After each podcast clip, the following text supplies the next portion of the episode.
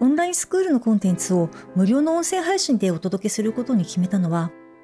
心との付き合い方や生き方のマネジメントについて、一つでも多くのツールが世の中に出るといいなと思ったからです。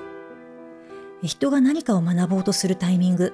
学ぼうと思い立つきっかけは様々です。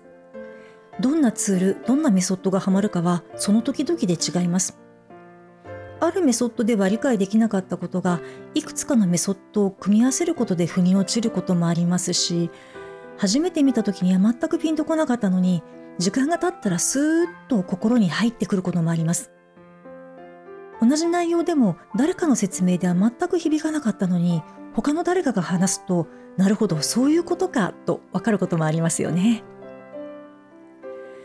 これは私自身の体験を振り返ってもそうだし、いろんな人を見て常々感じてきたことです。え、ほんと人は何をきっかけにどう目覚めるかわかりません。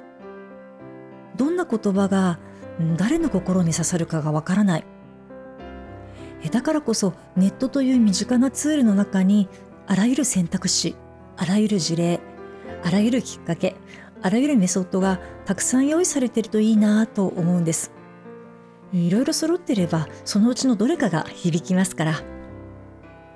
そういう意味では情報発信をする全ての人との共同創造でネット上に大きな教育資源を構築しているという感覚でいます。個人的には人海戦術と表現するとしっくりきます。さっきも言ったようにいつどこでどんなやり方がどの人にはまるかわからない。一つのテーマでも伝え方は無限にあって、そのうちのどれが響くかは人によって違うし、時と場合によっても違います。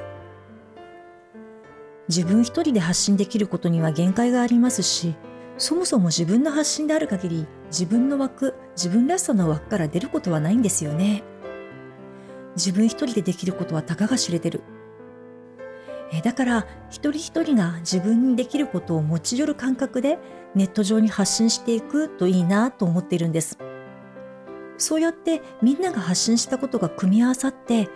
結果的に大きな大きな教育資源がネットの中に育っていく、そういうイメージを持っています。えー、私はずっとそういう感覚で発信を続けてきました。みんなで寄ってたかってありとあらゆるものを持ち寄るから人海戦術というわけです。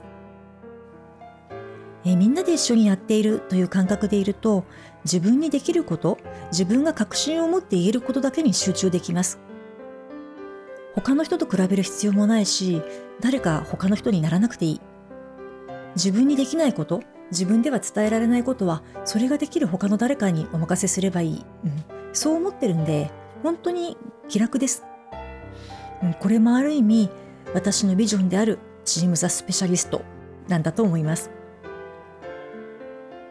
私の場合は、ある時期を境に情報発信している人たちがみんな仲間だと思えるようになりました。一緒に何かを作っている仲間だという感覚になってからは、発信がさらに楽になった気がします。もともとシステム屋なんで、みんなで一緒に何かを作っている感覚が好きなんですよね。え、そういった好きで慣れている感覚で発信をしているから10年以上続けてきたのかもしれません。